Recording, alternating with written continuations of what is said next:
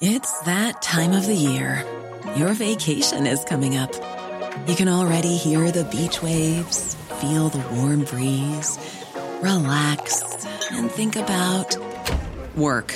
You really, really want it all to work out while you're away. Monday.com gives you and the team that peace of mind. When all work is on one platform and everyone's in sync, things just flow wherever you are. Tap the banner to go to Monday.com.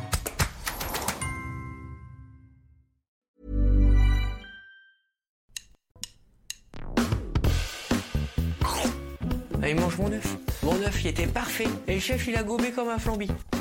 Il est allé nous chercher un accessoire du Moyen-Âge, le flambadou. Je suis aux toilettes. Oh le con.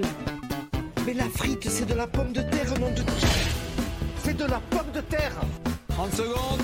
Alors attends, qu'est-ce que j'ai là? J'ai un truc dur.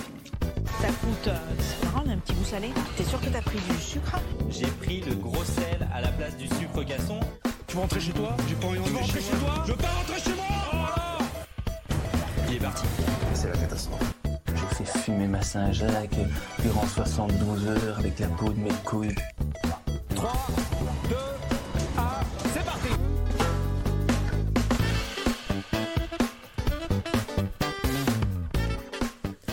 Salut tout le monde, bienvenue dans Micro-ondes Podcast épisode 12. Très heureux de vous retrouver pour débriefer un nouvel épisode de Top Chef. Top Chef, l'émission culinaire préférée des Français tous les mercredis soirs sur M6 et tous les vendredis matins dans vos écouteurs.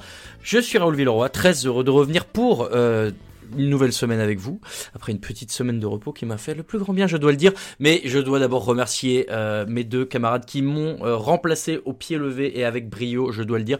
Il y en a un qui est là aujourd'hui, c'est Marco. Salut Marco et merci. Eh, salut Raoul, de rien, c'était un plaisir.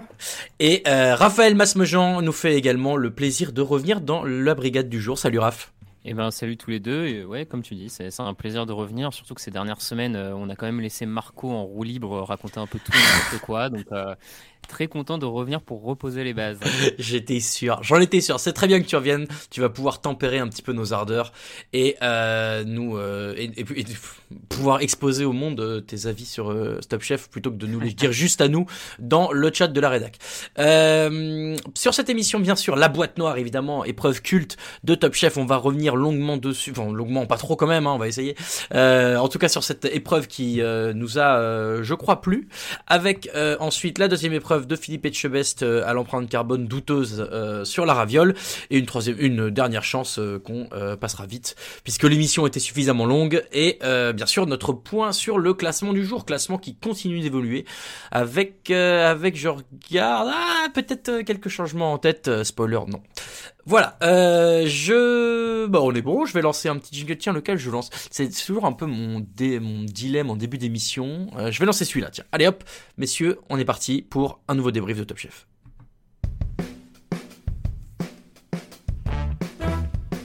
Stéphane, vous voulez pas vous asseoir avec nous? Bon, pourquoi pas? Je, je goûterai un peu, mais je juge pas. Et j'ai senti un truc long, il y avait un truc long, comme ça, qui m'a juté dans la bouche.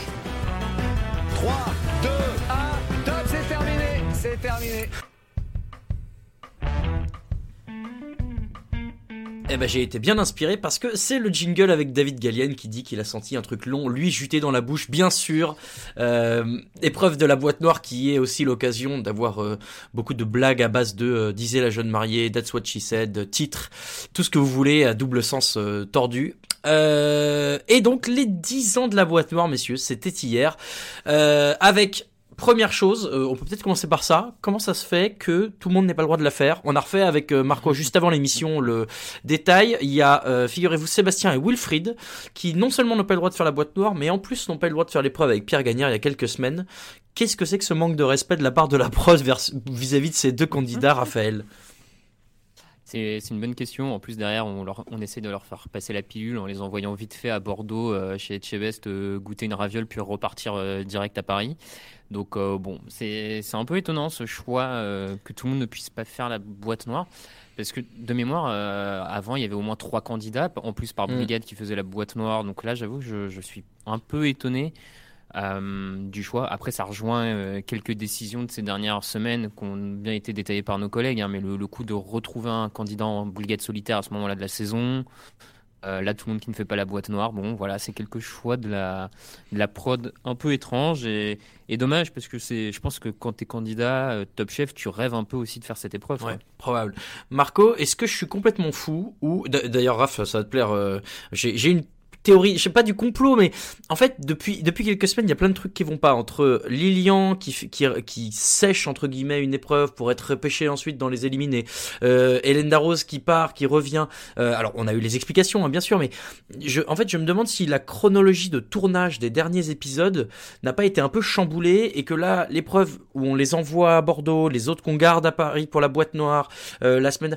Est-ce qu'il n'y a pas eu une espèce de mélange et, et M6 a essayé d'arranger tout ça en fonction des disponibilités des uns et des autres Est-ce que c'est moi qui suis fou, Marco, ou est-ce qu'il y a un truc qui est louche? Non, je, je- je suis plutôt d'accord qu'il y a un truc qui, qui a l'air bizarre. Je sais vraiment pas, euh, ça semblerait bizarre quand même qu'il fasse, euh, fasse ça dans, le- dans le désordre. Je sais même pas si tu peux pas y rajouter aussi la guerre des restos qui ne servait à rien. Ouais. Euh, Et Thibaut qui, qui revient en candidat solitaire en plus. Pourquoi à ce moment-là, au moment où Darroze n'est pas là, est-ce qu'il n'y a pas?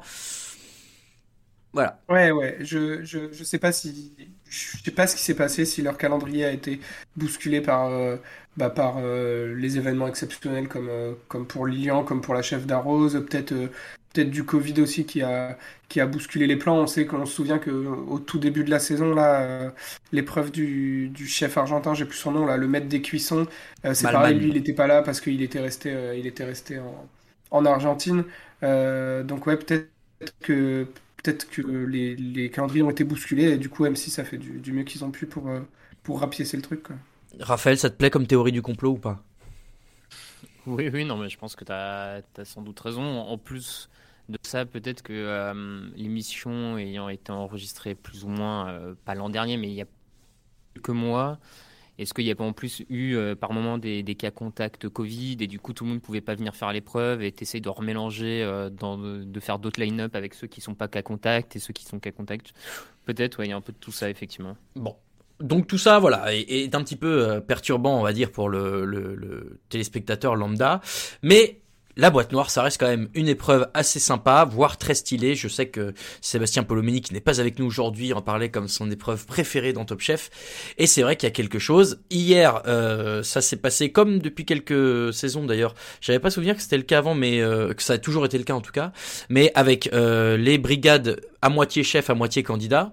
Euh, D'un côté, Philippe Etchebest euh, avec un membre de sa brigade, en l'occurrence Michael, avec Paul Perret et un membre de sa brigade, en l'occurrence Lilian, face à de l'autre côté, Glenn Viel avec Arnaud et Pascal Barbeau avec Louise. Pascal Barbeau n'ayant plus que Louise dans son équipe, c'était vite vu. Euh, sur le papier, tout de suite, euh, Marco, on s'est dit, ça a l'air assez déséquilibré. Ouais, je sais pas, je suis pas forcément d'accord parce que pour moi, c'est vraiment une épreuve où, où l'importance des chefs est, écrase toutes les autres épreuves en fait parce que parce que finalement c'est les chefs euh, qui souvent ont des palais beaucoup plus fins et qui qui arrivent à la fin euh, et tu vois pour moi euh, je sais pas te dire entre en- entre les quatre qui avait le, le palais le plus fin qui, qui pouvait euh, reconnaître le mieux. On sait que d'habitude Michel Saran il était quand même très fort à ça. Mais mais d'ailleurs ça fait partie aussi pour moi du du format de l'épreuve de dire que que c'est quand même une épreuve où tu te qualifies, alors que euh, bah, si tu regardes là, euh, ceux qui se sont qualifiés, c'était ceux qui, après leur passage dans la boîte noire, avaient peut-être euh, trouvé le moins de trucs, quoi. Donc, euh, bon, euh, encore une fois, est-ce que c'est juste ou pas, je sais pas. Mais euh, non, moi je trouvais pas que c'était forcément déséquilibré dès le départ. En fait, je comprends pas trop pourquoi euh, on peut penser que Philippe Etchebest a, a un avantage là-dessus. Bah, euh, c'est surtout moi l'expérience, dans, dans l'occurrence d'avoir mis Etchebest et Perret qui avaient déjà fait au moins deux fois cette épreuve Ouais. face à Barbeau et Viel qui l'avaient jamais fait. Raph, qu'est-ce que toi tu en penses? Je suis plutôt d'accord avec toi là-dessus. Moi, je pense que ça peut se jouer sur l'expérience, l'habitude de, faire ce genre d'épreuve. Enfin, je, je pense si c'est la première fois que tu t'amuses à aller dans une boîte noire et de faire le euh, et de faire de la dégustation, je, je- suis persuadé qu'il y a quand même un peu de d'expérience et de tips à avoir quand tu dégustes un truc dans, dans le noir et de voilà, je, je dis pas que c'est un avantage énorme et euh, peut-être que le, le palais de Viel et de Barbeau peuvent faire la différence parce que voilà. Mais sur le papier, moi je me suis dit pareil, je me suis dit, tu des chefs qui savent euh, ce qu'est cette épreuve, qui l'ont déjà faite, qui ont déjà eu l'occasion d'aller tester à l'aveugle. Est-ce que c'est pas un peu déséquilibré par rapport à deux chefs qui sont novices là-dessus Mm. Euh, Moi, j'ai tendance à croire que plus tu fais un exercice, plus, plus tu as de chances de le réussir. Donc euh, voilà. C'est ce que la logique voudrait. Euh, maintenant, alors on, on va faire, on va faire toute toute une brigade puis toute l'autre brigade. Comme ça, on, ce sera plus simple que de faire l'un puis l'autre. Commençons donc par les perdants. Michael, Lilian, Paul Perret et Philippe Etchebest. On envoie d'abord Michael et Lilian qui goûtent un peu et qui trouvent des goûts neutres. Alors ça, c'est quand même une, une première dans Top Chef. Le principe de goût neutre, Marco, je, je ne connaissais pas. Est-ce que tu as déjà entendu parler? Ouais, pour moi, c'est ça fait vraiment. euh, Il n'y a pas de goût fort qui ressort. Je pense que le, le chef euh, Voxion de, devant la télé, là, il devait être content de, de voir qu'on lui dise que son dessert avait, avait rien qui ressort. Euh, ouais, bah, quand, quand les deux sont passés, là, euh, et notamment Lilian, ça a été assez décevant parce qu'il a vraiment, vraiment rien trouvé, quoi. Alors, je Mm. pense qu'il était, c'était plus déstabilisé que incompétent, entre guillemets. Euh, ouais, je, je pense que toute essence doit être vraiment, euh, doit être vraiment bousculée et, et, du coup, euh, je, suis même pas sûr que moi, tu me fais goûter du poisson dans le noir, que t'as pas l'impression que c'est de la viande ou inversement, tu vois. ou du gras de bœuf, on y reviendra, mais en l'occurrence, ouais, moi je comprends aussi cet aspect déstabilisant. Et, euh, d'ailleurs, euh, le fait que ce soit un dessert, ça a été annoncé dès le départ comme une grosse difficulté. Je me rendais pas forcément compte de pourquoi avant, mais c'est vrai que là, en plus Voxion, franchement, il il, était pointilleux sur des trucs genre bah non c'est du citron avec du vinaigre balsamique blanc t'avais envie de dire attends frère c'est pas du vinaigre balsamique blanc récolté en Thaïlande dans la région du sud-ouest à 14h un vendredi enfin c'est bon, mec. Euh, on essaie de retrouver un goût, on essaie pas de retrouver l'aliment précis et le nom de la personne qui l'a ramassé. Enfin, bon. Euh, en l'occurrence, il, s'était, il s'était donné du mal pour le dessert, qui moi m'a pas donné plus envie que ça d'ailleurs au passage. Mais bon. Euh, Raphaël, derrière, on envoie. Ah oui, donc Lilian et Michael font ce qu'ils peuvent. On lance un peu des trucs à droite à gauche. Ils ont identifié quand même le céleri dans la hum, dans la si je dis pas de bêtises. Et pas le bon, pas le bon céleri. Ouais, alors bon, voilà, encore une fois, pour moi, tous les céleris sont les mêmes, mais je ne suis qu'un simple mortel. Euh, et, euh, et, et c'est à peu près... Et si, et alors, et Michael, qu'est-ce qu'il fait à un moment? Il sniffe sa manche, non? Il y a du thé matcha, il dit « Oh ouais, c'est ce goût-là » Et Lilian qui dit « Ouais, non, c'est affreux ça, Raphaël. » Ouais, ouais, non, c'était un, un peu dur parce que le- une des seules certitudes, et en plus l'odorat pour le coup est peut-être le, euh, finalement dans le noir ton, ton meilleur euh, ton meilleur atout. Mm. Donc c'est vraiment dommage qu'il ne soit pas fait confiance là-dessus. Euh, pour après pour revenir sur les deux, je, je suis d'accord avec Marco. Je pense pas que c'est de l'incompétence. Mais c'est vrai que c'est quand même étonnant que des chefs en viennent à dire que c'est un goût neutre, quoi. Enfin, Ouais. et d'ailleurs, c'est ce que Philippe Etchebest leur fait la remarque et il les, il les tamponne dessus Ouais. en disant les gars, euh, un goût neutre, enfin ça, ça veut rien dire, c'est juste absolument impossible. Mais c'était marrant quand même de voir comment Perret et Etchebest étaient un peu euh, désolés, dépités du peu de choses Ouais. qu'avaient trouvé Lilian et Michael. C'était, je trouvais que c'était un moment de télé assez sympa pour le coup. Oui, oui, oui. Euh, et derrière, on envoie donc euh, les chefs en question, Etchebest et Perret. qui- et tu vois, tout à l'heure, on disait, ah, l'expérience, peut-être ça joue tout. Mais Perret, j'ai l'impression que tous les ans, c'est le même délire. Il fracasse l'assiette. Genre, il en met partout. Il bouffe n'importe comment. Et derrière, Etchebest, il est là, il essaye de ramasser les petits morceaux qui traînent. Euh, ouais, l'expérience, il, a- il a toujours un peu de mal là-dessus, euh, Perret. En revanche, là, euh, le palais des chefs euh, ne leur fait pas défaut. Euh, il repère les crèmes pâtissières. euh, il repère euh, Philippe Etchebest, je crois qu'il a les trois. il a menthe, persil et, et je sais plus lequel il y avait dedans, mais coriandre. Ouais. Euh, Waouh, là tu te dis c'est fort. Euh, sur la meringue, ils trouvent le céleri. Le financier, ils l'ont pas de mémoire. Et ils ont euh, le sorbet à citron. Ils disent mais il y a pas de, il y a pas de mandarine là-dedans. Qu'est-ce qui est con lui? Ça limite ils étaient en train de les, les fracasser. Et et et et, et la tuile du dessus. Et je sais plus s'ils trouvent le thé matcha, euh, les chefs. Non, non, non. Non, hein, c'est ça. Bon. Donc, euh, donc un peu mieux, mais toujours pas rendu, Raphaël. Non, toujours pas rendu. Après, comme tu dis, c'était quand même mieux. On, on sent qu'ils étaient bien, euh, bien, surtout Philippe Etchebest. Alors, Perret reconnaît le céleri rave pour le coup, mais Perret, à un moment, je me suis demandé en fait, est-ce qu'il fait pas exprès pour emmerder Philippe Etchebest, Parce que Philippe, il a l'air de, il a l'air de tellement prendre ça à cœur dans la compétition, alors que Perret, j'ai l'impression c'est un peu, ouais, c'est l'épreuve déconnade, il y va, il emmerde un peu son pote filou, et puis, euh, puis vas-y quoi, bonne, euh, bonne franquette. Mais euh, non, non, ils ont, ils ont été très bons là-dessus. euh, ils, ont, ils, ils ont complètement sauvé l'équipe, euh, l'équipe parce que avant ça, il y avait quand même pas grand chose, pas grand pour eux. Donc heureusement qu'ils sont passés par là. Ouais, il y avait quasi aucun goût qui avait été trouvé. Hein. Enfin, d'ailleurs, il y en avait aucun. Il y avait, il y avait la structure du plat, mais c'est tout. Euh, donc là, ils commencent à lancer un peu leur préparation et euh, arrive la fin. Et alors là, Marco, moment de légende. puisqu'on envoie pour euh, repérer un visuel Michael qu'on et on apprend à ce moment-là je crois pas qu'on l'ait déjà su plus tôt dans la saison je ça me dit rien euh, on apprend qu'il est daltonien euh, mais quoi que, Comment? Mais pourquoi vous avez fait ça? Enfin, c'est, c'est étonnant, non Du coup, de, d'envoyer quelqu'un au visuel dont la principale caractéristique est de ne pas discerner les couleurs. Ouais, ouais. Après, non, oui, oui, oui c'est stupide. C'est stupide. mais il y avait une chance sur un million, tu vois. Il y avait une chance sur un million. Et, et, encore une chance sur un million que lui euh, euh, se manifeste pas euh, parce qu'il dit ah oui j'ai oublié que j'étais daltonien tu vois mais comment tu peux oublier quand, quand on va je, ne me l'explique pas. Je, ne me l'explique pas. Raphaël, je crois que ça t'a bien fait marrer aussi. Bah, clairement, c'était un, grand moment pour moi euh, de télé. Même j'ai l'impression que sur les réseaux sociaux, les, globalement, tout le monde a bien rigolé là-dessus. En, plus, ils ont vraiment de la chance parce que pour le coup, le spectre vert, c'est à peu près, de ce que j'ai pu comprendre, ça fait partie des couleurs que les daltoniens arrivent pour le coup à peu près à bien repérer. Mm. Et euh, c'est de la chance que ce soit vert, tu vois. Ça aurait pu être une couleur, euh, une sorte de, rose rouge que justement lui n'arrivait pas à avoir. Et là, ça aurait été vraiment, mais encore plus incroyable. Donc bon, ils s'en sortent malgré tout bien. Et euh, c'est vrai que ce moment où, où il, Michael sort de la boîte et que Philippe lui fait Mais au fait, t'es pas daltonien, toi? Enfin, c'est Franchement, c'est super. Je, je me demande si je vais pas en, en, inclure un dans, dans, un jingle de l'an prochain, s'il y a une prochaine saison. Mm. Il faut absolument que je, que je prenne ce son-là. Euh... Mais, mais Michael, il a enchaîné quand même les, les masterclass parce qu'entre ce truc-là le truc où il, sent le thé matcha sur sa, sur sa manche là, et le troisième truc où pendant qu'il déguste, il sort un truc de sa bouche et il la met dans la bouche de Lilian. Euh, c'était, il était en forme, Ah oui, il dit quoi j'ai... Attends, tiens, je l'ai un peu mâché, tiens. c'était fabuleux, le pélican quoi. Euh, ouais, ouais, non mais euh, en fait voilà, c'était pas une grande réussite euh, de, au niveau du concours de la part de Lilian, Michael et de Philippe et Paul, mais, mais ça reste un, un moment télévisuel euh, qu'on a. Enfin, moi j'ai vraiment kiffé, je me suis bien marré euh, avec eux et, et je suis d'accord avec toi, Raphaël. Je me demande si Paul il troll pas un peu exprès. Euh, ce serait pas surprenant vu le bonhomme, euh, il a l'air euh, quand même bien, euh, bien, même pas pince sans rire, mais assez déconneur en le cachant un peu. Et, ça m'irait bien comme explication. Je, je, vais retenir ça maintenant, je dirais ça. Ouais, Paul c'est un troll.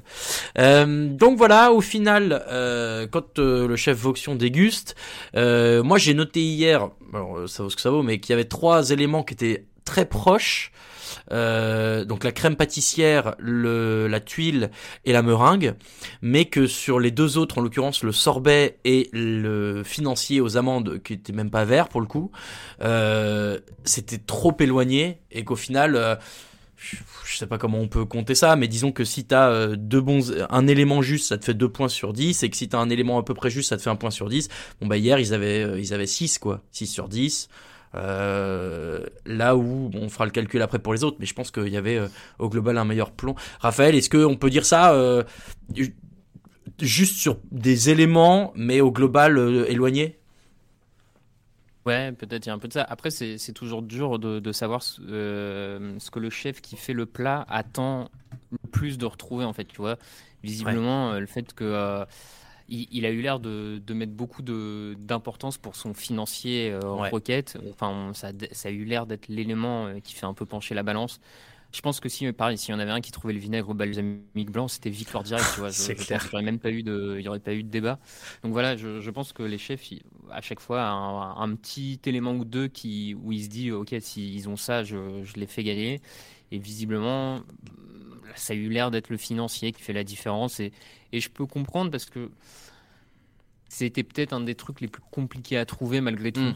Euh, donc euh, je peux comprendre ça. Je, tombe pas des nues à la fin qu'ils choisissent l'autre équipe. Et hein. mm, mm. Eh ben alors justement, euh, on, va pouvoir passer sur l'autre équipe à un moment où, pendant l'émission on se demande, enfin, disons que après le passage de, de Etchebest et, et Perret, on s'est dit dans la rédac, ça, enfin, il y a eu des voix dans la rédaction qui disaient, euh, bon, ça a l'air gagné pour Philippe et Paul, ils sont largement en avance, machin et tout. Là où les autres sont à la bourre, ils vont se rater. En plus, Louise Le Gradbeuf, elle y arrive pas du tout. Bref, euh, Et on, a demandé, on vous a demandé, vous, auditeurs et auditrices sur Twitter, euh, qu'est-ce que vous en pensez? Vous aviez l'air assez d'accord de dire qu'il y avait quand même beaucoup de plus d'avantages en faveur de, Philippe et, euh, par rapport à l'autre équipe.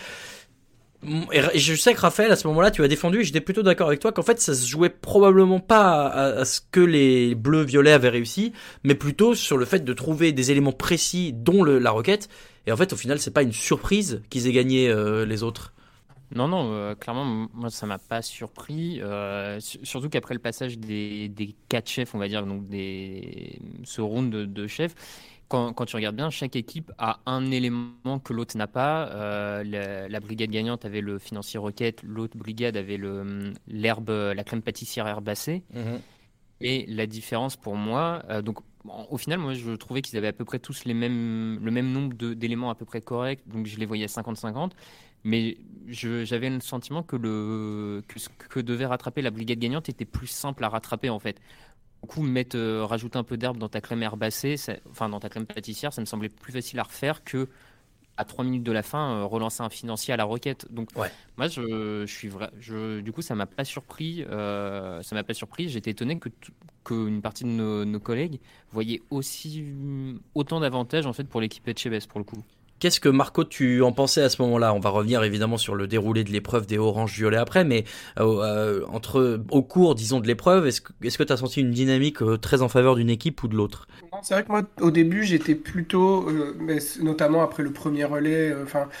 j'avais vraiment plutôt l'impression que c'était l'équipe de Philippe Etchebest qui avait le vent en poupe. Mais après, c'est vrai que quand tu arrives à la fin, et que l'équipe de, de, Paul Perret, Pascal Barbeau, euh, commence à, à, remettre tous les éléments, tu te dis bah, finalement il leur manque pas grand chose parce que comme Raph l'a dit, euh, bah, en fait ils ont réussi à se rattraper sur euh, plein de petits trucs. Tu vois, typiquement, typiquement la, la, la tuile, la tuile au thé matcha là, où ils disent bon bah, c'est pas grave, on sait que ça ressemble pas à ça, c'est ni la bonne technique, enfin c'est ça ressemble pas, mais au moins on a le bon élément avec le Mm. bon goût. Et, et moi j'ai vraiment l'impression que c'est c'est sur ça que ça s'est joué. C'est c'est le fait que le chef Voxion, en fait, il, il a récompensé l'équipe qui a trouvé le plus d'éléments, même si après, Ouais. ils n'étaient pas cuisinés comme il faut. Quoi. Ouais, ouais, ouais. Donc, Louise, Arnaud, Pas- Pascal Barbeau et Glenn Viel, euh, ils envoient d'abord les deux candidats. Euh, et là, euh, c'est un moment incroyable de cuisine. Euh, mais ça arrive souvent qu'il y ait des, des candidats qui s'emballent complètement sur un truc dans, le, dans la boîte noire. Louise euh, est persuadée, mais alors, elle mettrait sa main coupée, hein, euh, que il y a du, euh, au, au début de l'os à moelle, de la moelle. Elle dit au début, il y a de la moelle. Il y a de la moelle, c'est sûr. Ah, il y a de la rondeur. euh, Cette rondeur, c'est la moelle. Euh, D'accord. Et alors là, vraiment, je regrette qu'il n'y ait pas eu de moelle dans le, dans le garde-manger parce que elle serait partie à mi Alors, du coup, elle a pris le gras de bœuf. enfin bref, le gras de bœuf. Excusez-moi, hein, mais mais c'est fantastique, quoi. Euh, Il y en avait sur un dessert herbacé quand il repense. Bref. Et c'est là où c'est retors et c'est là où tu vois que la boîte noire est hyper difficile. C'est que elle dit ça, elle le dit avec une telle assurance que Arnaud, il est convaincu aussi. Et que quand elle dit, ah bah c'est sûr, il y a de la moelle, bah Arnaud il fait, il goûte, ça fait, Hum, ah ouais, ah ouais, c'est sûr. C'était, mais mec, euh, c'est pas possible. Et, et c'est là où cette épreuve, elle est difficile, c'est que, euh, comme tu vois pas, si on te met un truc en tête, et ben tout de suite ton cerveau il va essayer de s'en rapprocher. Je, je, vous, je vous dis ça, euh, moi mon expérience c'est euh, de tester à l'aveugle le loto des odeurs euh, quand t'es petit, euh, tu sais euh, le jeu où tu dois goûter, sentir les différents parfums. Bon, et ben si moi tu- je sens un truc, je dis Hum, ça ressemble à quelque chose et que derrière on me dit c'est de la fraise, je dis ah ouais c'est de la fraise. Et après on me dit ah ben non pas de bol c'était du, de la myrtille. Ah bah ouais j'avoue. Bon, donc voilà, le, effectivement c'est c'est en ça que cette épreuve je crois est aussi difficile. Donc les chefs, les candidats sortent reviennent, se lancent dans, leur préparation et euh, Raphaël, ils ont une approche assez intéressante qu'ils auront aussi d'ailleurs après le passage des chefs, de dire on lance plein de, préparations un peu différentes avec plusieurs éléments et on essaiera de, de garder les bonnes au fur et à mesure, ce qu'a un peu moins fait l'autre équipe j'ai l'impression. Ouais, ouais, il y, a- il y a eu un peu de ça, notamment bah, sur le financier, hein, où ils sont partis sur pas mal de, pas mal d'herbes, euh, roquettes, machin, orties, euh, pour, pour essayer de, de se rapprocher le plus une fois qu'ils pourraient voir ça. Euh, donc oui, ils ont, ils ont eu l'air de, de préparer quelques trucs en plus. Après, je, je trouvais que l'équipe Perret aussi l'avait fait. Par exemple, quand Perret il a fait 15 formes de meringues différentes pour Oui. essayer d'avoir la bonne. euh, la bonne. Bon, mais euh, non, moi, je, ce, ce passage clairement sur le grade bœuf euh, où elle est allée le chercher au fin fond du frigo, Ouais, en plus. que le truc était caché pour l'épreuve d'après, tu sais, genre presque, c'était pour les. Et, hein, comme tu dis, je- je pense qu'il y, a il y a un effet d'entraînement là-dedans parce que personne n'est sûr vraiment de rien. Donc si ton collègue te dit à 100% qu'il est sûr, bah t'y vas et tu dis bon bah ok ça doit être ça. Mais c'est vrai que quand tu y repenses, le, le gras de bœuf dans le dessert herbacé, c'est quand même euh, c'est assez incroyable. Heureusement, et là, heureusement que les chefs s'en sont rendus compte parce que si elle était partie sur un financier gras de bœuf, c'était la défaite assurée. Ah bah c'était perdu, c'était sûr c'était perdu, euh, puisque je suis d'accord avec toi sur le fait que le financier a dû être le le- l'élément qui a fait pencher la balance. Euh, et Marco, derrière les chefs, peut-être détecte un tout petit peu, enfin un peu moins de trucs, en tout cas Pascal Barbeau et Glenn Viel, j'ai l'impression détectent un peu moins de choses que euh, Philippe Etchebest et Paul Perret de l'autre côté, mais il y a quand même, euh, on, en parle depuis tout à l'heure, ce, ce- ce- cette trouvaille de Glenn Viel de dire là il y a de la requête dans le financier, et, c'est à ce moment-là que tout se joue, non? Ouais, ouais, je, cro- je crois même presque qu'il l'a senti, non? Ou alors c'était un autre moment, mais que c'est presque plus par le nez que par le, que par le goût qui s'en rend compte.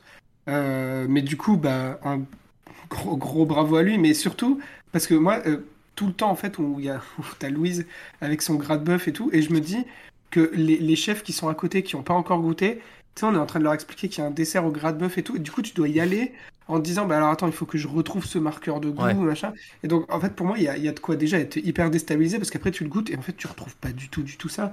Et. T'as plus donc, de chemin après, à d'arriver faire, à- tu veux dire, pour. euh, tu pars Ouais, de plus ça. loin en plus, quoi. Ouais, c'est ça. C'est si on te dit que bah, ce que tu disais tout à l'heure, là, que, que on va te faire goûter de la fraise, euh, alors qu'on t'a dit que c'était du chocolat, tu vois, et, et bah, Mhm. avant que tu reviennes à la fraise, alors que tu, tu, enfin, ouais, que tu te prépares tes papiers au chocolat, et du coup, bah, là, je pense que c'est, je pense que c'est la même chose. Donc, ils ont réussi à se reconcentrer. Surtout que, euh, franchement, ça dure. Je crois qu'ils ont trois Trois minutes, minutes, dans, dans- Ouais, c'est, c'est court, hein, c'est court. euh, déjà le temps de t'adapter, de trouver tous les éléments dans l'assiette et tout. euh, ouais, c'est rude. Mm. hein. Et donc, au final, on envoie. Euh, on envoie Michael et. et Louise? Non. C'est Arnaud ou Louise qui a été, je sais même plus, pour. euh, Arnaud et Louise. ça. Arnaud. Ju- juste, euh, tu, tu me Bah, Ouais, je- mais, je te euh, permets tout. Gros, gros bravo à, à Viel et, et à Barbeau notamment, qui a, Barbeau qui a reconnu le chef qui avait fait le dessert. Ouais, Oui. ouais. Et, et alors, j'ai pas bien compris balèze, euh, comment il y est arrivé. Euh, Est-ce que, vous vous souvenez du raisonnement En fait, il, il discutait avec Glenn Viel euh, sur le côté euh, dessert, herbacé, tout ça. Il s'est dit, ah, ça ressemble à, ça ressemble à du Votion, euh, machin. Enfin, franchement, euh, chapeau, parce que reconnaître euh, à, la, à la signature un chef comme ça. euh, Ouais. C'est- que tu dois être très calé effectivement euh, sur la, la, la gastronomie et disons la manière dont, dont les chefs le font. Après, euh, je connais mal le chef Zokfion, je me souviens qu'il était passé l'an dernier, Euh, mais euh, effectivement, si c'est un, disons que s'il est un des rares, un des seuls à faire des desserts un peu comme ça aux, aux herbes. Je, je peux comprendre, c'est comme si tu avais, je sais pas, des plats signatures, euh, bon bah j'en connais pas, mais des plats signatures d'un chef, bon, euh, mais, mais je suis d'accord avec toi, euh, quand tu, quand tu es un profane comme moi, euh, c'est impressionnant. Euh, et donc, eux, leur dégustation, euh, au visuel, se rendent compte que bon bah la tuile ça le fera pas, mais euh, le reste il y a ce qu'il faut, ils le mettent bien. Là j'ai encore les visuels, j'ai les visuels euh, euh, côte à côte de, du chef euh, et de euh, leur plat. C'est vrai que la tuile jure un peu, mais le reste est très bien. Euh, Il y a y a y a quasi tous les bons éléments. Et en fait, c'est ce que je par rapport à ce que je disais chez les chez les bleus violets, euh, il y a rien qui qui est qui est parfait, sauf le financier qui a l'air euh, d'être tout à fait le bon. Mais les quatre autres éléments, on, peut dire qu'on sépare le, dessert en cinq éléments entre la crème, le financier, le sorbet, la meringue et la tuile. Euh, le financier est parfait et les quatre autres éléments sont bons. Ils sont pas loin, sont pas loin. Et c'est, là où je pense que le chef a, fini par les choisir, c'est qu'en fait, euh, il y a rien qui était hors sujet. Là où, euh, bon bah le, le financier des bleus violets c'était pas ça, et le sorbet des bleus violets c'était pas ça non plus. Et bon bah voilà, finalement la, la victoire est remportée par euh, Louise Arnaud et Glenville et Pascal Barbeau. Et euh, Marco, c'est ce qu'on disait, c'est vu les dégustations, c'est pas une surprise finalement. C'est ça a l'air dans la tête du chef Barbeau et de la manière dont il l'explique, bah, c'est plus que logique. Euh, Barbeau, pardon, Ouais, ouais. euh, Vauxion, excuse-moi. Non, oui, c'est- plutôt logique. Il y a, moi, il y a un élément quand même dans l'équipe gagnante euh, qui, qui me pose vraiment question, c'est comment ils ont trouvé la tuile matcha, parce que j'ai l'impression que c'est vraiment que au moment où en fait ils voient euh, où ils voient le plat, en fait, euh, les 30 secondes où ils peuvent voir les plats et eux, ils sont pas daltoniens. Euh, que Arnaud ressort et dit ah, Ok, bah, c'est un biscuit cigarette là. Enfin, c'est. Ouais, euh, Bah, il l'a senti, peut-être au, au match. Et, et bah, je sais pas, je sais pas, parce que tu vois, du côté de. de, de ah, j'ai plus nom, de Michael. Du coup, tu peux te dire, euh, il avait hésité sur le matcha et du coup, là, de revoir le truc avec, en revoyant la couleur et tout, Mhm. euh, du coup, tu comprends et ça, ça, ça, ça clique directement. Mais, mais ouais, de, du côté de l'autre équipe, je me suis demandé, parce qu'il y a plein de trucs qui peuvent colorer un biscuit en verre, donc, enfin, Ouais, mais ouais.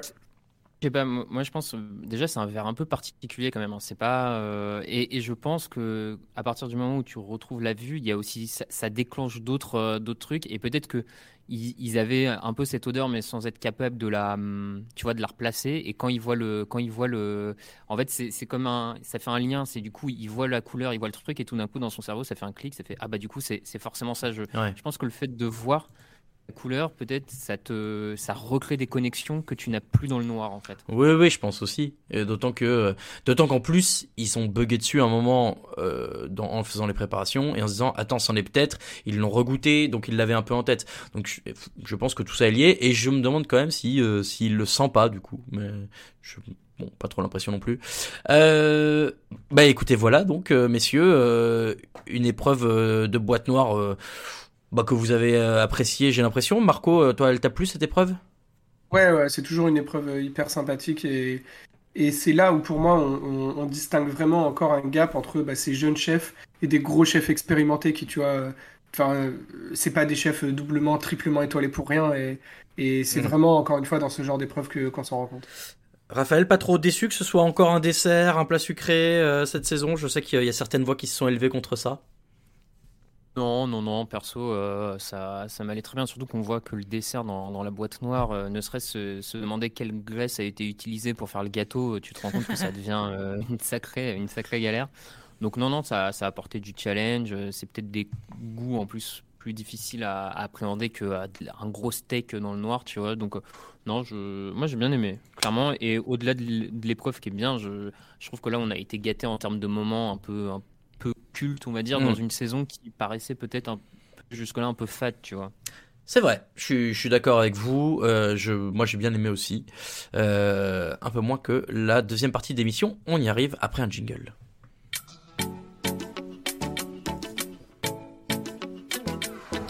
Vamos, vamos, vamos, vamos Je ne sais pas trop, pas trop, pas trop ce que je vais faire comme couche. Au début, je voulais faire un kebab, un pitibab. Allez, on passe à la dégustation.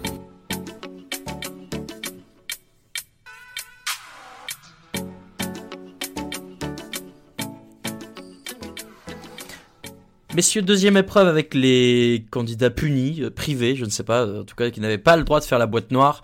Euh, L'épreuve des ravioles de Philippe Etchebest. Alors première constatation, on envoie les candidats à Bordeaux chez Philippe Etchebest pour goûter dans le nouvel établissement du chef une raviole et on les renvoie cuisiner directos chez dans les studios de Top Chef. Bon voilà, on a dit au début, c'est surprenant mais c'est comme ça. D'ailleurs, vous le saurez, Marco et moi sommes allés enquêter et il semblerait qu'en basque, Etchebeste, ou en tout cas Echeberria, quelque chose comme ça, voudrait dire maison nouvelle, et que maison nouvelle, c'est le nom du restaurant euh, dédié à Philippe Etchebest, on peut dire presque un musée de Philippe Etchebest, quand on voit un peu tout ce qu'il y a dedans. Mais bon, écoute, moi je pense que quand t'es arrivé à un niveau comme le sien, euh, tu peux bien te faire kiffer en te faisant un petit... euh, Petit resto pour toi, à toi, et puis si les gens sont pas contents, bah tant pis. Donc, la raviole, je savais pas d'ailleurs que la raviole était un plat signature de Philippe Etchebest, mais très bien. Euh, on les envoie les goûter. Euh, à quoi elle était la raviole du chef? Je me souviens même plus. C'est même pas marqué. gras et- Ouais. Ah oui, si, si, foie Foie gras par-dessus, ouais. Ouais, ouais, c'est ça. Ça avait l'air incroyable. Euh, moi, effectivement, c'est des goûts que j'aime bien, donc j'aurais bien mangé. Et derrière, on nous renvoie les candidats à la maison. Je, je, moi, c'est toujours un peu, euh, une, disons que comme ça, euh, refaire juste un- une raviole. Je me rends pas compte de la difficulté parce que j'y connais rien, mais je me dis bon, est-ce que c'est pas un peu euh, léger comme sujet en mode, euh, il n'y a pas beaucoup de contraintes? Est-ce que c'est moi qui, qui me plante et qui connais rien, ou alors c'est, tu, tu, tu es un peu de cet avis-là aussi, Raphaël? Euh, je sais pas, j'avoue que c'est c'est technique. euh, le côté technique a l'air d'être important. Enfin, on l'a vu euh, tous en faisant leurs pattes de manière très précise. On voit comment Etchebest le fait. euh, ça, ça a l'air d'être extrêmement technique. Donc, bon, ce côté-là, j'ai l'impression qu'on coche quand même la case euh, Top Chef. Après, euh, bon, pourquoi pas? Non, je suis moins de ton avis. je- Ok. Pourquoi pas en vrai. Marco, viens à mon secours. Euh, non, ben, en, en vrai, c'est quand même une, même une épreuve euh, qui commence à être assez récurrente. Euh, raviol, ravioli, raviolo, euh, on en a quand même, on en a quand même assez souvent. Euh, comme Raph, en fait, la, la- la principale difficulté, c'est c'est la, bah, c'est justement faire ta raviole et faire en sorte que quand tu la mets dans l'eau, elle, elle, se mette pas à fuir, etc. Donc, en vrai, d'habitude, on a toujours un, euh, un ou deux petits accidents. Là, ça s'est passé nickel. Euh, mais après, c'est vrai que c'est une épreuve, comme tu dis, qui est quand même très ouverte en fait, parce que la raviole est en soi presque qu'un contenant, tu vois. Donc, Ouais. euh, donc tu, tu... Et sachant que je trouve qu'il n'y en a pas beaucoup, enfin en fait, ils ont pas trava- ils ont presque pas travaillé sur, sur la, comment dire, la composition de la pâte. Donc ils ont tous, j'ai l'impression, fait une pâte, euh, fait une pâte euh, de raviole euh, classique. Donc finalement, après, ça se jouait vraiment sur, sur ce qu'il y avait dans la raviole. Et sachant qu'un dernier truc, mais, mais moi je trouvais qu'en termes de dressage, ils ont presque tous fait la même chose, quoi. Leur grosse raviole au milieu, euh, qui baignait un peu dans une écume ou une sauce, euh, tous ressemblaient quand même euh, pas mal. Bah, c'est un peu ce que je veux dire dans, dans mon, disons, mon ma récrimination, entre guillemets. C'est que euh, bah, c'est pas une épreuve où tu as beaucoup de place pour l'improvisation, la, cré- la créativité, je sais pas, mais ouais, je sais pas. Bon, moi j'ai l'impression qu'une raviole, c'est on te fait ta raviole, on te met un truc dedans, on te met la sauce autour, et en fait, bon, bah tout le monde va, jouer plus sur euh, ce que t'as mis dedans plutôt que sur la raviole en elle-même. Disons ouais, la raviole est un peu un prétexte, quoi, j'ai l'impression. Bon. Euh, les candidats, qu'est-ce qu'ils nous ont fait? Euh, On commence avec Sébastien, qui nous a fait un terre-mer, un canard à la mer, avec dedans plein de choses. Moi, je me suis dit, attends, mais ça, il va y avoir beaucoup trop de trucs, ça va jamais marcher. Apparemment, si. Euh, un peu de foie gras, des endives, échalotes, oignons avec une huître, euh, une mousse de céleri, un jus de volaille et surtout euh, ces pâtes multicolores pour faire une raviole multicolore jaune, rouge, non, jaune, noir, vert. Oui, c'est ça. Oui, on l'a vu passer sur, sur Twitter, ça a rappelé effectivement les loutis, ces longs bonbons de toutes les couleurs. Maintenant, euh, moi, en le voyant faire, Raphaël, j'ai l'impression qu'il allait jamais s'en sortir et qu'en fait c'était une idée à la con et qu'il valait mieux qu'il laisse tomber. Et avec un peu de secouage du chef Viel, eh ben, c'est fini par passer et ça remporte une qualification. Donc, en fait, plutôt bonne épreuve de Sébastien. Oui, bah forcément, euh, bonne épreuve. Il a bien été, euh, je dirais pas secoué par Glenville, justement, ça a été tout en douceur et en, Oui. en, en gentillesse. Donc, euh, en tout cas, il a été remobilisé, remotivé par, par le chef. Euh, Moi, j'aimais, enfin, je, je trouvais ça pas mal, sa proposition tricouleur, parce que tu, tu vois du coup que c'est technique, il faut réussir à assembler ces différentes, euh, ces différentes couleurs. Donc, ça, ça me semblait pas mal et je suis pas étonné qu'ils finissent dans le, dans le, comment dire, Top 2. dans les deux premiers, ouais, c'est ça. Par contre, j'ai trouvé, mais lui, hein, lui, comme les autres, que euh, ce qu'il y avait dans leur raviole était pas, pas hyper original pour le coup. Enfin, ça m'a pas Ouais. semblé. Il y a rien où je me suis dit, ah, ok, ça, ça a l'air d'être une association, jamais, euh, jamais goûté, jamais euh, machin. Et après, sur la difficulté de sa raviole, c'était interminable. Ouais, ah ouais, ça, je sais que Marco est d'accord. Ouais, donc euh, je vais laisser Marco continuer. Vas-y, interminable. Marco. Euh, bah ouais, je reprends le flambeau, mais, mais ouais, ça, ça, ça a duré vraiment longtemps. Je, je pense honnêtement qu'on qu'on l'a vu, on, l'a- on doit l'avoir vu dix fois euh, repasser ses, ses lamelles euh, au laminoir là. C'était, c'était, c'était, bon, c'était chiant. Oui, Et, oui, euh, merci. Et, et, et ce que je disais en fait avant l'émission, c'est que à la fin, bah, son truc réussit, il arrive à la faire, et en fait, je me souvenais même pas ce qu'il y avait dedans. Euh, donc après, c'est lui, c'est canard de mer. Ouais, ça. euh, Ouais. Canard de mer, je me dis, attends, mais il y a du canard et c'est les goûts de la mer. Mais je, je me souviens même pas parce que je me souviens juste qu'on a revu ces lamelles euh, 14 fois. Euh, donc ouais, il manquait peut-être un peu de rush. Euh, Et qu'on nous a mis un flashback, qu'on nous a mis un flashback sur euh, Sébastien à ce moment-là. Moi, je me suis dit, ah, mais attendez, euh, les galères, le flashback, euh, c'est l'élimination à la fin de l'épreuve. Eh ben non, donc donc, euh, donc, euh, très bien, c'est c'est bien. J'ai l'impression que M6 nous met des petits pièges cette année euh, pour faire croire que euh, que on a compris les codes et en fait non. Euh, sauf que Thibaut, euh, j'ai dit, bah, d'ailleurs, vous pouvez remonter la conversation, messieurs. hein. J'ai dit euh, dès qu'il débriefe son épreuve du de la raviole, il est les yeux tout rouges. Oh Oh, toi, tu t'es fait éliminer, toi.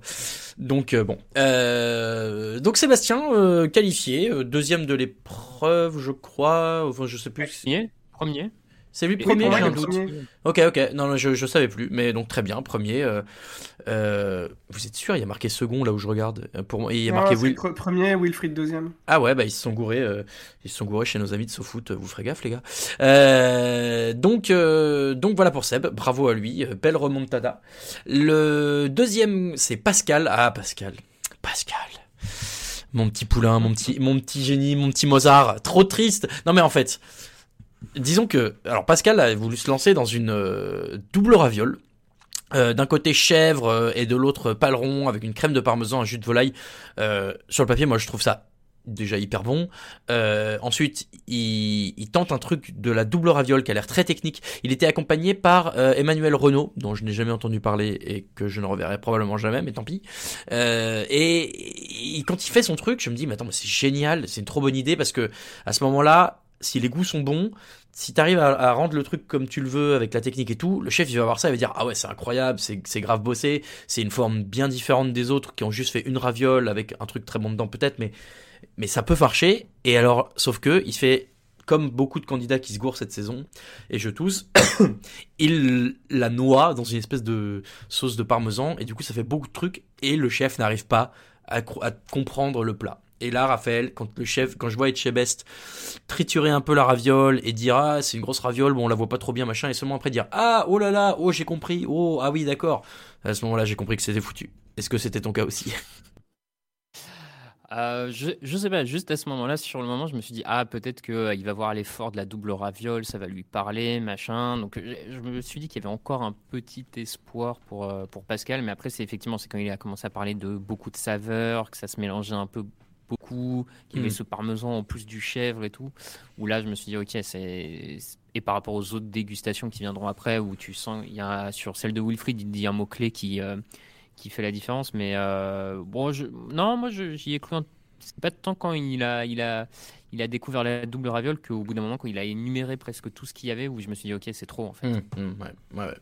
Euh, Marco, bon voilà, Pascal, il, il, il tente, il fait, des, il fait des belles choses, mais là, c'est raté. Arrête d'essayer de nous le vendre. Allez, monte dans le vent de wagon avec moi.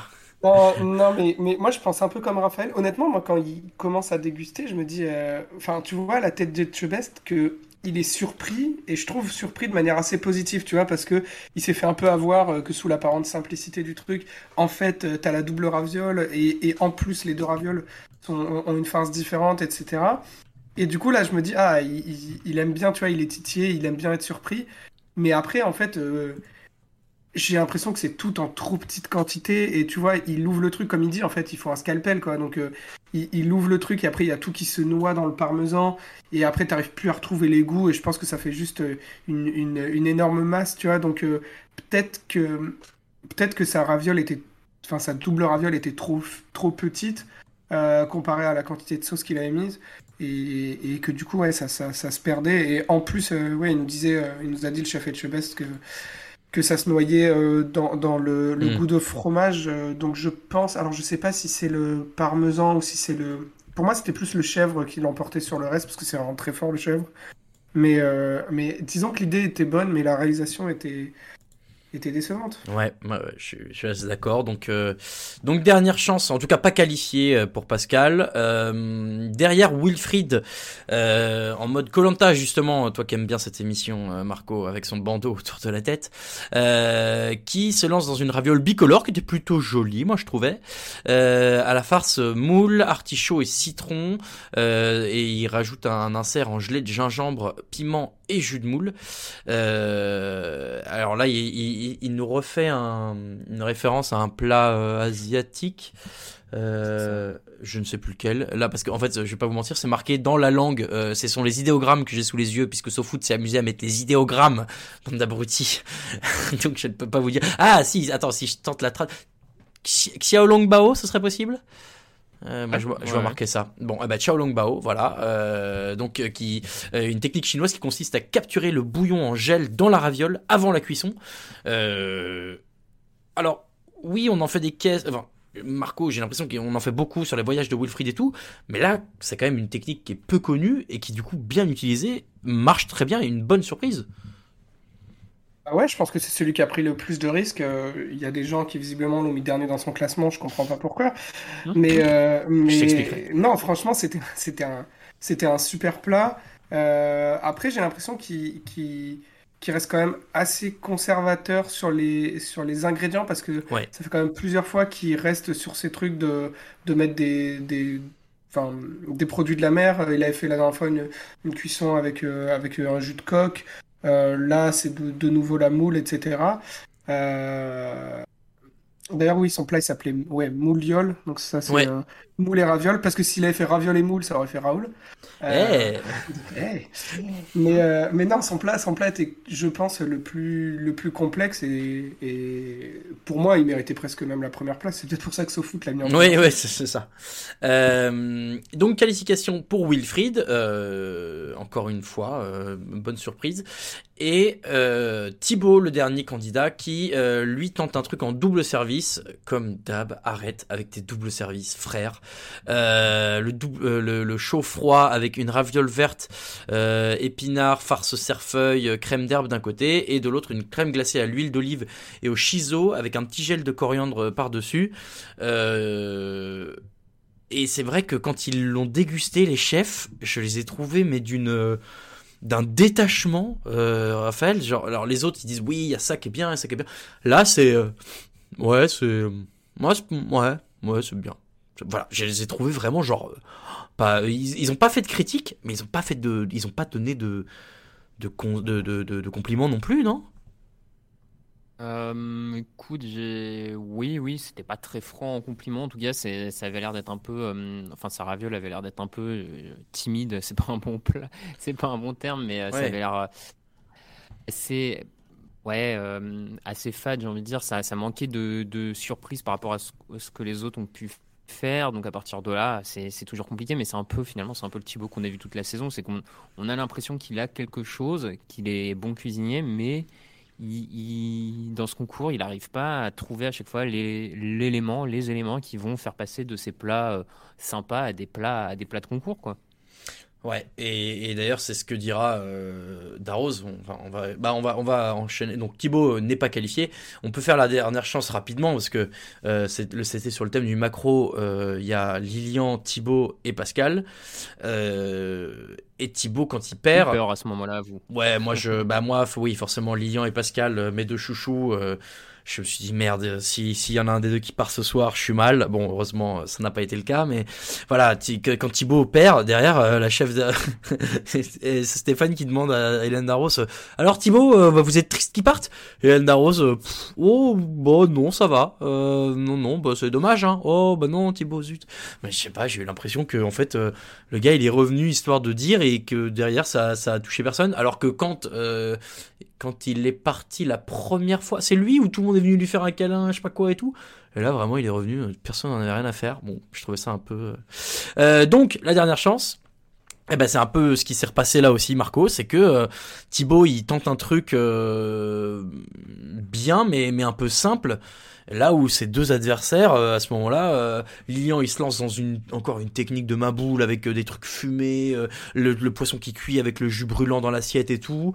Euh, Pascal, il tente une, saute, une sauce meur, meuriette, meuriel, meurel, je sais même plus le nom. Meurette, Meurette. Meurette, merci.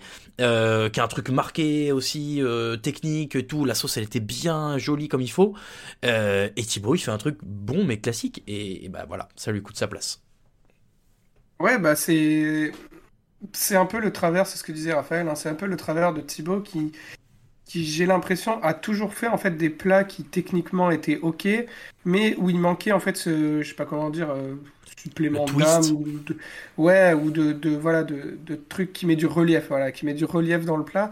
Euh, il a jamais été capable de le faire de manière assez consistante, et là on entre vraiment dans le moment du concours où où tu vois, euh, tiens, si je prends, si je prends un exemple sur l'épreuve précédente, mais quand t'as Wilfried, il commence avec son plat, et, euh, et là, il y a le chef euh, Perret, ouais, le chef Perret qui vient lui dire de pousser, pousser encore, et, et là, il rajoute un paquet d'éléments, il rajoute son piment, il rajoute plein d'autres trucs, et, et il rajoute du relief à ce plat, et c'est, là où Thibaut, ben, ça a toujours été difficile de, de un peu passer ce palier là. Et donc, euh, ouais, son élimination, euh, elle est quand même assez logique. Raphaël, euh, finalement, Thibaut, on aura, on aura vécu toute cette saison avec lui sur un peu euh, l'espoir qu'il pourrait euh, s'en sortir. Et, quand on y repense, c'est vrai que malheureusement, il n'a pas eu beaucoup de gros succès, à part avec Pierre Gagnère où il gagne assez haut à la main. Mais sinon, j'ai du mal à retrouver un, autre moment où c'est vraiment illustré. Et, et bah voilà, est-ce qu'on peut nourrir des regrets de son côté, tu penses? Ouais, je sais pas si on peut nourrir des regrets parce qu'il a quand même eu une double chance euh, de revenir et d'essayer de faire la différence. Et il C'est l'a pas, il pas saisi. Mais comme tu dis, il a jamais vraiment réussi en dehors de cette épreuve avec Gagnère. Euh, par exemple, l'épreuve euh, du, du barbecue euh, de Pullman là où ils s'en sortent, c'est parce qu'il y a l'huile euh, cendrée de, de ouais Malman pardon. Il y a l'huile cendrée de Wilfried. euh, il y a d'autres fois c'était Louise. Enfin, donc clairement, on, on a le sentiment que ça a jamais été trop son concours. C'était un bon candidat et c'est pour ça qu'il est arrivé jusque là mais euh, pas plus. Et il a, il a clairement pas. On n'a jamais senti dans la saison qu'il avait cette, euh, cette petite touche de folie qui permet à, qui, que tu vois souvent dans les, on va dire dans les quatre derniers, quoi, où tu sens que ça va, ça va aller dans les quatre derniers parce qu'ils ont ce truc. Lui, c'est vrai qu'on l'a jamais vu de la saison. Voilà, donc euh, un candidat qui était souvent classé dans euh, le haut de notre classement, justement. On va revenir sur celui-ci après un petit jingle. Tac tac. Bang bang. Eh, tu te calmes. Si tu te qualifies pas là, t'as rien à faire en top chef. Après avoir fumé ma viande, je compte bien fumer Mathias aujourd'hui. 3, 2, 1, top, c'est terminé. C'est terminé.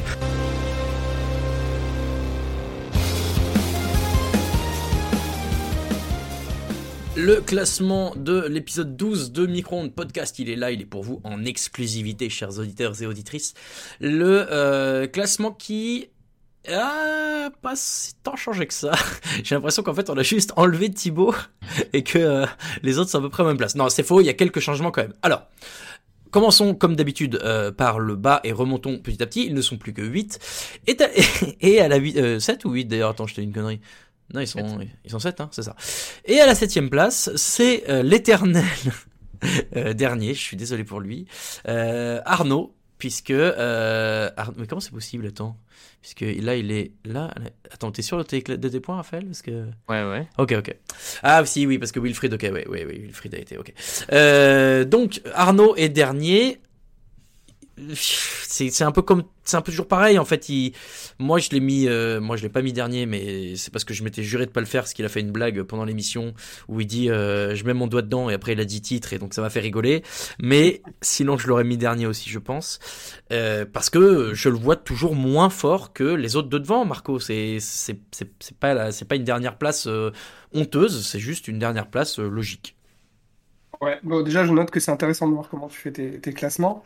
Et, Ah ouais, ça euh, va juste pour cette place là là wesh Et ensuite, en, en vrai, il nous avait laissé sur la semaine précédente, là où il avait fait son, son nervous breakdown avec, euh, avec Lucie. ouais Et là, cette semaine, euh, en soi, on le voit que sur, euh, on le voit que sur la première épreuve, euh, où finalement il passe un peu incognito. Enfin, on ne voit pas trouver des, trouver des aliments dans la boîte noire, etc. Donc pour moi, c'était juste logique euh, qu'il reste dernier.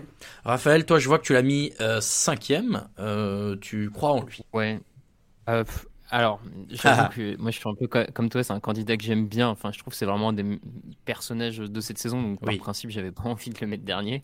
Euh, après, au-delà de ça, il restait sur des bonnes, euh, globalement des bonnes semaines en dehors de, de son breakdown de la semaine dernière, mais au final, il passe quand même.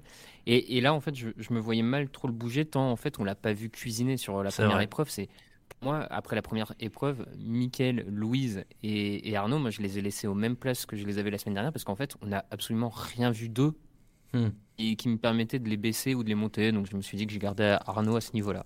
Ça se tient. Euh, donc Arnaud septième, Wilfried est sixième de notre classement à un point près, donc c'est peu. Euh, on est en plus on est cinq à l'avoir fait cette semaine le classement, donc il est très représentatif. Euh, Wilfried que alors voilà, moi je l'ai mis dernier. Comme dit, je l'aurais mis avant dernier, euh, ne serait-ce que pour le candidat euh, Arnaud que, que je voulais mettre un tout petit peu au-dessus. Euh, et Wilfried, c'est difficile, je trouve, de le placer en ce moment parce que euh, il reste sur des bonnes performances. Maintenant, voilà, tu sens que euh, il faut qu'il y ait un truc en plus, sans quoi il peut passer à côté d'une épreuve. Et, tu vois, je, je suis pas surpris si la semaine prochaine, bah, il rate l'épreuve qu'il fait, et en dernière chance, il rate la dernière chance et c'est fini. Pour moi, ça peut aller très vite pour Wilfried. Il- Je pense que c'est pas le seul, mais là où il y en a d'autres que je vois moins rater deux épreuves d'affilée. Donc voilà, je l'ai mis un peu là. Marco, où est-ce que tu l'as mis toi, Wilfried? David, tu l'as mis beaucoup plus haut quand même. D'où le fait qu'il soit qu'à un seul point d'ailleurs de Arnaud.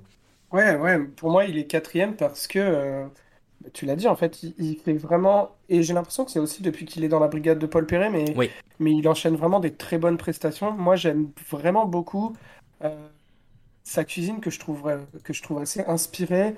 Il est quand même très créatif, il a toujours, euh, toujours des idées différentes. Il, il rappelle un peu, mais alors euh, là, ça fait un peu le cliché de, de euh, c'est la cuisine des voyages, mais il rappelle un peu Victor euh, quelques saisons, qui était un peu pareil. En fait, on sentait que c'était pas le, le meilleur cuisinier, le plus technique ou quelque chose comme ça, mais il avait toujours des idées hyper créatives. Et pour moi, euh, pour moi, Wilfried, il est dans ce, dans, dans ce credo. Et là, en ce moment, bah, ça, lui réussit bien. Donc, euh, donc c'est pour ça que je l'ai, monté jusque- jusqu'en quatrième position.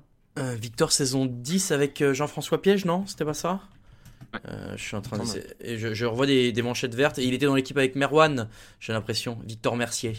Euh, bon, je sais plus, mais en tout cas, euh, c'est vrai que je, je me souviens aussi de ce candidat-là. Il est dernier chez toi, Wilfried Raphaël. euh, est-ce que tu, est-ce que Par- tu es comme moi? Par défaut, par défaut, on va dire, Ok. il est dernier. Euh, je, je reconnais ce que dit Marco dans le sens, en plus, il est sur une bonne dynamique. hein. Il Ouais, ouais, ouais. remporte, enfin, il se classe bien la semaine dernière. Là, il remporte preuves. euh, donc, j'entends qu'il est sur une bonne dynamique, mais en fait, si, si j'essaye aussi un peu de me projeter sur la suite, j'arrive pas à le voir en, en- j'arrive pas à le voir dans le dernier carré en fait. Mmh, Donc pareil. euh, je- du coup, et, et au niveau des points, ça se voit dans notre classement, euh, du quatrième au septième, ils se, ils sont quasiment collés. Donc je comprends qu'on puisse l'avoir euh, quatrième ou cinquième, mais voilà, voilà, il fallait un dernier, et c'est tombé sur lui. C'est tombé sur lui. On est d'accord. Juste au-dessus, c'est Pascal. Euh, Pascal que ben moi voilà forcément j'ai eu un peu de mal à classer aussi. Et en fait moi j'ai surtout du mal à classer Sébastien cette semaine, je dois vous avouer, Euh, parce que Sébastien il est sur une pente euh, très glissante depuis quelques semaines. Là il remporte son épreuve. Mais j'ai j'ai quand même pas été très rassuré et, j'ai hésité, j'ai mis finalement j'ai mis Pascal en 5, Sébastien en 4 mais pourtant vous savez l'amour que je porte à Pascal donc j'ai eu du mal à le faire et au dernier moment je me suis dit bon allez je vais mettre Sébastien au dessus sinon ils vont tous me tomber dessus. Et quelle n'est pas ma surprise euh, de voir que euh, chez certains euh, membres de la rédaction euh, Sébastien est en dessous notamment chez Raphaël. Euh, donc toi tu, tu voyais Pascal mieux classé que ça, c'est Raphaël.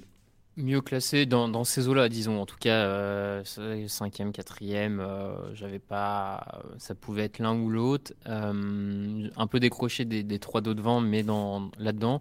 Comme tu dis, euh, je, je l'ai mis devant Sébastien parce que Sébastien, je le trouvais un peu en difficulté ces dernières semaines. Là, il réagit bien, mais sur euh, les deux, trois dernières semaines, Pascal me semble plus fort et surtout. Pascal, euh, toujours un peu dans cette idée de se projeter euh, plus loin, je, je trouve que Pascal, il, enfin voilà, il est meilleur apprenti de France, il a le mental compétition en fait. Ouais. Et j'ai peur que Sébastien, euh, il l'est pas tout à fait pour la suite. Mais bon. Ça, je, ça c'est un truc, je, je suis d'accord avec toi et je l'ai pas relevé, mais euh, je trouve que euh, Pascal, effectivement, là où tu vois des candidats, et c'est normal, hein, tout le monde n'est pas euh, fait plus, plus pour la, la, pression des concours, mais tu, vois des Arnaud, tu voyais Lucie, tu voyais, tu, là tu, tu vois Sébastien, des moments où ça va pas bien et c'est un peu la panique. Pascal, j'ai l'impression qu'il est toujours sous contrôle. D'ailleurs, dans la guerre des restos, c'était un peu ce que j'avais relevé aussi, c'est que c'était le seul qui tenait un peu la baraque. Et, et voilà, effectivement, et s'il lui manque encore un peu l'expérience, la technique il l'a et le mental il l'a, donc ça peut aller plus loin. Marco, tu as fait comme moi, tu as mis Pascal en dessous de Sébastien. Explique-toi. euh, moi, j'ai été plutôt, plutôt déçu par ces deux épreuves aujourd'hui. Honnêtement, je pense qu'il passe pas, pas si loin de l'élimination euh, cette semaine. Là, en vrai. dernière chance, il était son plat a, a, eu quand même quelques critiques. Euh, donc voilà, c'était une note, euh, une note un peu punitive, sachant que bah, à côté, tu as Sébastien qui a fini premier. Donc, euh, donc je trouve ça quand même plutôt logique. Notamment, en fait, il est premier sur une épreuve qu'il a fait en, qu'il a fait en même temps que, que Pascal. Donc je Mhm. trouve que voilà, sur la dynamique, euh, enfin, sur, sur cette semaine, en, en- en fait, euh, que voilà, je trouvais. c'est- Mais, mais c'est kiff-kiff, hein, c'est kiff-kiff. Ça pourrait être l'un ou ça pourrait être l'autre. Euh, voilà, et c'est vrai que moi j'ai pas pris en compte le fait qu'il y a trois semaines, euh, Pascal s'était jeté pour ramasser des bouts de verre par terre. Ah, Donc, c'est vrai ça va avec ça. Sinon, il serait peut-être mieux classé. Non mais, mais, tu, te moques. Mais quand il sera en demi-finale, tu feras moins le malin. Euh, bref. Donc on l'a dit, euh, Pascal euh, cinquième, Sébastien quatrième et devant le même trio de tête et qui est inchangé depuis la semaine dernière. Je vous le donne et, comme ça on en parle. Louise troisième, Michael neuvième et un point seulement devant, comme la semaine dernière, Lilian. Euh, Lilian qui, euh, bah oui, qui, qui perd la, la boîte noire, mais qui sur le, la dernière chance. M- enfin, montre un niveau technique, c'est quand même incroyable. Je, il, il sort toujours des, des, des techniques de cuisine qu'on voit rarement, voire jamais. Euh, et oui, encore une fois, j'ai conscience que j'ai j'ai un peu un biais parce que je suis très fan de, de, de ce candidat-là depuis le début. Mais de me dire que le gars, il y a deux ans, il voulait ouvrir son resto, que depuis, il a quasi, enfin, il a plus cuisiné de manière euh, professionnelle, quoi. Alors oui, j'imagine que chez lui, il fait pas des pâtes coquillettes. Bon, des, des coquillettes jambon. Mais, mais quand même, qu'il arrive à, à te sortir des, des trucs comme ça, à, à ce niveau de compétition, je trouve ça hyper fort. Et, et voilà, et c'est encore un coup de cœur. Tant que ça fonctionne, Raphaël, je, je ne vois pas ce qui peut, sur une épreuve individuelle, euh, le sortir de la compétition. Non, non, je sais pas. C'est vrai qu'il est très bien quand il est en épreuve individuelle. On, on sent qu'il est, il est plus à l'aise. Et euh, sur l'épreuve là, sur la dernière chance, du- sur l'épreuve du macro, ça s'est senti très vite qu'il allait la remporter. Enfin, je veux dire, par rapport aux autres, ce que lui était en train de faire et de réaliser. Part si vraiment il se trompait euh, sucre et sel et qu'il sucrait son poisson, sinon euh, il y avait zéro chance, Et zéro encore. chance qu'il la perde. Ça pourrait Et être beau. encore, ouais. Parce que tu, comme tu dis, tu, tu sentais qu'entre l'inspiration et les techniques, enfin, c'était vraiment, vraiment au-dessus de Thibaut et Pascal. Euh, voilà, c'est pas la première épreuve qu'il remporte quand il est tout seul. Euh, il, est- il a eu la chance de revenir. Bon, il était jamais vraiment parti. mais c'est ça. On sait pas vraiment pourquoi. Bon, bref, c'est un peu bizarre. Mais euh, non, comme tu dis, il va être dur à battre sur un ensemble d'épreuves. Euh, on se projette toujours un peu là, à ce moment de la, de la compétition. On imagine un peu la fin. Et par exemple, s'il va en demi-finale où euh, les autres doivent le battre plus ou moins, on va dire, sur trois épreuves. Ouais. Bah, je suis pas bien certain que il... je vois pas trop qui le bat sur trois épreuves. En tout cas, je vois pas comment il perd trois épreuves pour être dernier, tu vois. Donc, Qui peut battre Lilian semble- Douchet Ouais, c'est ça, ouais. Je sais pas. Après, sur, le, sur un repas final, on sait combien comment c'est. Oui, hein, euh, sur ça- un repas, voilà. Mais voilà, sur- en tout cas, si on prend le format euh, des épreuves, euh, des épreuves où il faut obtenir son pass, là, je, je vois pas, tu vois, comment il se rate là-dessus, par exemple. C'est Mm. pareil. Je... Donc il faut tenir jusque là. Euh, Est-ce que toi aussi, Marco, Lilian est aujourd'hui ton favori? Oui, attends parce que je dis ça, mais je viens de voir que Raphaël, tu l'as mis troisième quand même, espèce de. Je rêve. Oui, mais c'est parce que euh, il revenait, euh, il a abandonné, voilà. Mais Ok, ok. Sur, sur le talent pur, je, je pense qu'il est premier, mais il a encore le temps de monter dans le classement. hein. C'est vrai, c'est vrai. Non, tu as bien rattrapé. je rêve. Quel, quel tyran je fais, pardon. Marco, euh, du coup, Lilian, est-ce qu'aujourd'hui il est ton favori numéro 1 Ouais, ouais, je l'ai classé numéro 1. Enfin, bah, en fait, dès qu'il fait une épreuve, il gagne. Donc, euh, c'est c'est quand même. C'est assez rare. Il n'y a pas beaucoup d'exemples d'épreuves qu'il a fait tout seul où, où il était vraiment à côté, quoi. Euh, là, encore une fois, ouais, bah, il, il vient, il a sa super technique. euh, alors, pour le coup, que je connaissais, euh, de, de, de cuire le poisson, en fait, en fait d'avoir un poisson qui est cru et de le cuire grâce, grâce au jus, en fait, c'est quelque chose que, que, que je connais. Et c'est vrai que ça marche, ça marche hyper bien. Et en plus, je pense que c'est un peu malin parce que ça lui permettait d'avoir. euh, d'avoir un plat temps. chaud alors Ah que oui. on sait que les autres en général le plat il, il a poireauté pendant pendant je sais pas combien 20-30 minutes donc euh, Ouais. euh, ils sont pas jugés là-dessus euh, parce que tous les plats sont presque froids ou tièdes. Mais là, du coup, bah, d'avoir un, un plat chaud, je pense que ça exhauste un peu tous les goûts en plus. C'était, assez malin. Et non, honnêtement, enfin, je suis d'accord avec ce que disait, que disait Raph, quoi, que, que techniquement, on a vu qu'il y avait un gap avec les deux autres. Et, et en fait, à chaque fois, il nous sort des plats euh, de, bah, de palace, quoi. Donc, euh, Mm. bah, favori. Favori. Derrière Michael et Louise, euh, on, on a laissé, euh, euh, on a tous d'ailleurs Michael devant Louise euh, dans nos classements, en 2 et 3 chez Marco et moi, en 1 et 2 chez Raphaël. Je regarde chez nos autres, euh, alors chez Seb c'est l'inverse, et chez Ben euh, c'est Michael, Lilian et Louise dans cet ordre-là. Donc aujourd'hui on met tous Michael devant. Est-ce que Louise, on la punit pas un peu pour son gras de bœuf quand même, Raphaël? Ah, je sais pas si on l'a puni pour ça. D'a- D'ailleurs, même, je, je sais que certains de, de nos auditeurs trouvent qu'on la classe trop depuis le début. Euh, je, je regardais, Ah ouais elle, est, elle est toujours dans le top 3 depuis quasiment l'épisode pilote, euh, on va dire. C'est vrai. Euh, J'ai vu des remarques qui trouvaient que. Et c'est vrai qu'elle a peut-être pas eu beaucoup de victoires. Mais moi, je continue à être persuadé qu'elle passe jamais totalement à côté. Bon, là, auquel mais à la limite à l'aveugle, mais elle, rate jamais vraiment beaucoup ses épreuves.